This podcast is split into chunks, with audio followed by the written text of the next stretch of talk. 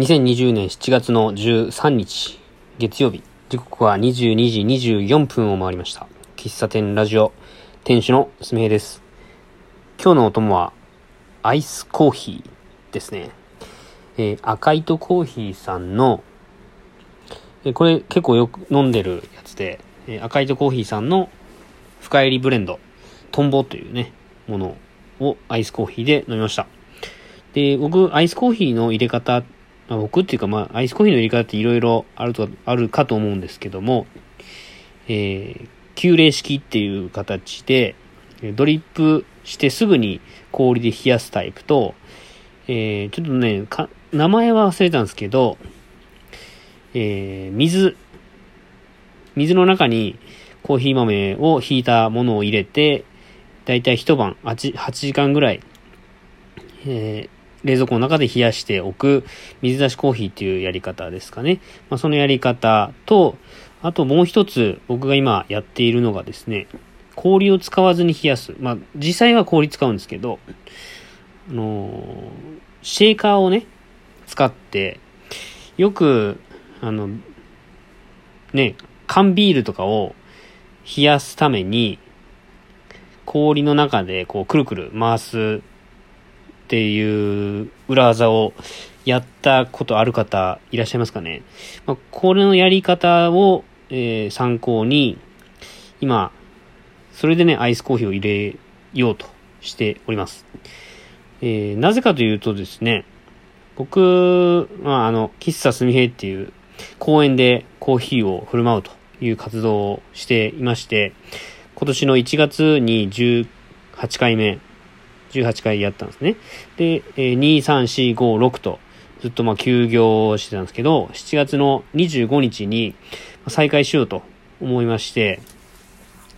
で、えー、その準備で、あの、アイスコーヒーをね、入れるやり方を模索しているわけなんですけども、あの、今までは冬場、まあ春、秋、あの、ホットコーヒーが美味しい季節にやっていたんですけども、過去2年間で、7月と8月のこう夏場はですね、やったことがないんですね。これは、あの、体調不良だったり、えー、まあ、気分が乗らなかったりですね。うん、やっぱ真夏にアイ、ホットコーヒーは飲めないだろうと。まあ、入れてる自分も、なんか、その感じが、まあ、気持ちが乗らなかったのかなで、今までやってなかったんですよ。で、えー、まあ、その解決策としてアイスコーヒーを、まあ、何かしらの方法で出せれば、まあ、自分も気も気分の気持ちよく出店できるし、え来てくれた人にも、えー、ちょっと進んでもらえるような、えー、提供ができたらいいなという思いから、アイスコーヒーを出そうと決めたんですね。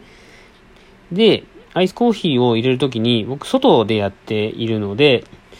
あの、まあ、なるべく、こう、まあ、なるべくというか衛生的なことを結構気にしていまして、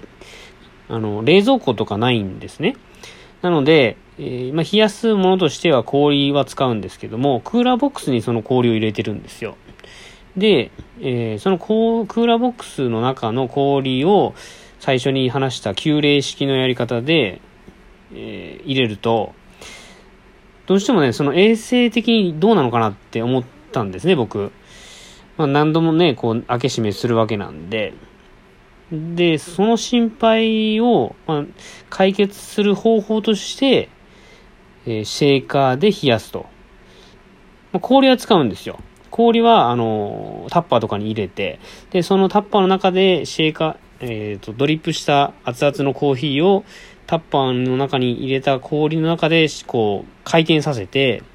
冷やすと。まあ、そうすると、氷を一切、こう、そのコーヒーと触れずに、直接ね、えー、アイスコーヒーが出せるんじゃないかと。で、その副産物として、そのアイスコーヒーって、どうしてもこう氷で、えー、冷やすので、氷が溶けてしまったら、コーヒーが薄くなってしまうんですね。その薄くなることも考慮して豆の量とか湯の量を調整するんですけども、それが必要なくなったんですね。まあ、あのー、コップの中に氷を入れて提供するのが、まあ、アイスコーヒーの提供の仕方としては、まあ、メジャーというか、スタンダードなんだろうなと思うんですけども、うん、まあ、僕の提供する仕方では、アイスコーヒーは、あの、まあ、氷なし。ホットコーヒーも氷なし。あ、氷なしっていう、ホットコーヒーはそのまま提供するということで、あんまりこう写真映えしないかもしれないんですけども、うーん、まあそれが一番、あの、外でやれる方法かなと思って、で、えー、そのやり方を、まあそのやり方でやるって決めたんで、まあ夜ね、あの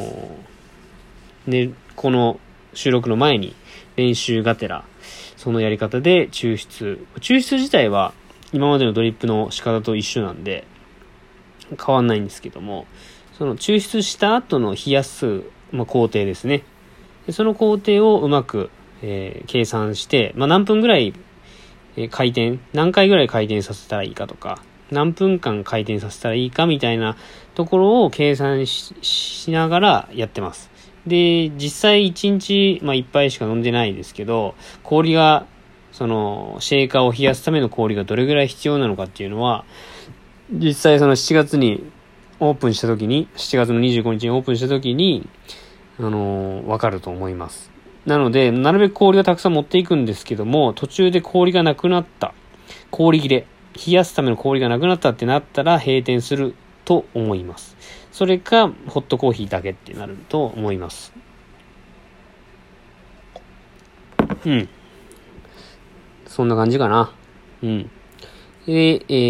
ー、っと、7月25日の、えー、10時から、夜の10時から、えー、翌日の深夜、えー、1時まで、まあ今、今まで通りのオープンの時間で、喫茶すみへをオープン、リニューアルオープンという形でやろうと思っています。今回はね、あの、今回から、あの、投げ銭でね、今回からというか、あの、喫茶すみへを行商スタイルで、えー、コーヒーで、こう、売り上げを上げていこうというふうに決めたので、えー、まあ、その行商スタイルにするためには、露店の許可をもらう必要があるわけなんですけども、その方法では、ちょっとね、まだ、その方法でやるための行商スタイル、まあ、主にその店舗ですね、店舗の失礼ができていなくて、あのー、その当日までね、それが間に合わないんで、間に合わないというか多分当日過ぎても間に合うかどうか、いつ完成するかもまだ僕分かってないんですけども、あの、そういう事情がありまして、えー、今まで通り振る舞いという形で、えー、コーヒーを提供させてもらって、で、今まで通り、えー、市役所と消防と保健所に許可をもらって、えー、公園の中でやろうと思ってます。で、えー、っと、年末の、年末もそういう形でやってたんですけども、年末はですね、年末というか去年の10月ぐらいからは投げ銭でやってたんですね。で、その投げ銭っていうのは、えー、名目上は、あのー、講演課に提出するときは活動費捻出のため募金箱を設置させてくださいっていう風な名目を書かせてもらっているんですね。で、それを、まあ一応その文章を書いてるので、投げ銭 OK っていう話になっています。で、それで一応許可降りたので、まあ今回も降りるかなと思ってます。で、その売り上げを、まあこれから、あの、活動資金に充てるわけなんですけども、目標としては、あの、このラジオでも少しお話してましたけども、徳之島に僕、あの、5月にね、行く予定だったんですけど、それが、まあ、流れて、えー、まあ、年内ね、その、旅行で行けるかどうか、まあ、わかんないですけども、徳之島の宮出コーヒー園さんのところには行きたいので、そのための、まあ、旅費、渡航費を捻出するために、えー、喫茶すみへの活動で、えー、お金を、えー、生み出したいなと思っています。で、えー、っと、振る舞いなんで、まあ、一応、振る舞いという形でやるんですけども、あの、ご協力いただける方は、まあ、投げ銭という形で、えー、っと、いただけると非常にありがたいです。で、えー、っと、喫茶すみへのそのリニューアルのイベントページの中に、えー、7月25日までにやりたいことっていうことで、5つか6つね、やりたいことを書いていたんですけども、その中に、えー、コーヒー豆の焙煎がしたいというところとか、まあ、行商スタイル、まあ、ペイペイの導入とかね、いろいろ書いてたんですけど、ん多分できるもの、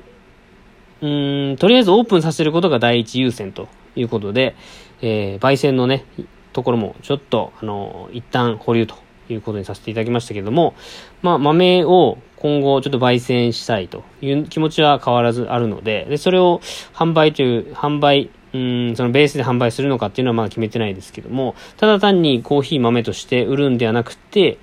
えー、考えてるのは、あの、以前ね、友達が、まあ、月刊すみへいっていうものを、表紙だけのね、なんか特殊な雑誌を今までや、時々ややってたんですね。で、その月刊すみへの表紙だけでやってたので、それをまあ本誌、中身もプラスしたものを添えるこ形で、えー、まあコーヒー豆の販売ができたらいいかなと。まあ、ちょっと参考にしたいのは、東北食べる通信っていうですね、えー、高橋さん、今ポケマルの、えー、CEO かな？社長されている高橋さんが、えー、立ち上げた、えー、と、新聞に農産物が、農作物がつくと。いう、その新聞の中身はその農作物を作った方のストーリーとかね、その農作物にかけ、がどんな形で、えできたかみたいな話が書かれているんですけども、まあ、それにちょっと僕のやりたいことが似てるなと思ったので、参考にしたいなという思いが今あります。はい。えー、駆け足で、えー、現状をお話しさせていただきましたけども、喫茶すみへ7月25日、えー、土曜日オープン予定ですので、えー、もし四日市に来ることがありましたら、少し立ち寄っていただいて、ソーシャルディスタンスを保っていただいて、楽しく、夜を過ごしたい、過ごしていただける、行きたいなと思います。では、今日はこの辺で終わりたいと思います。ではまた明日、おやすみなさい。すみへいでした。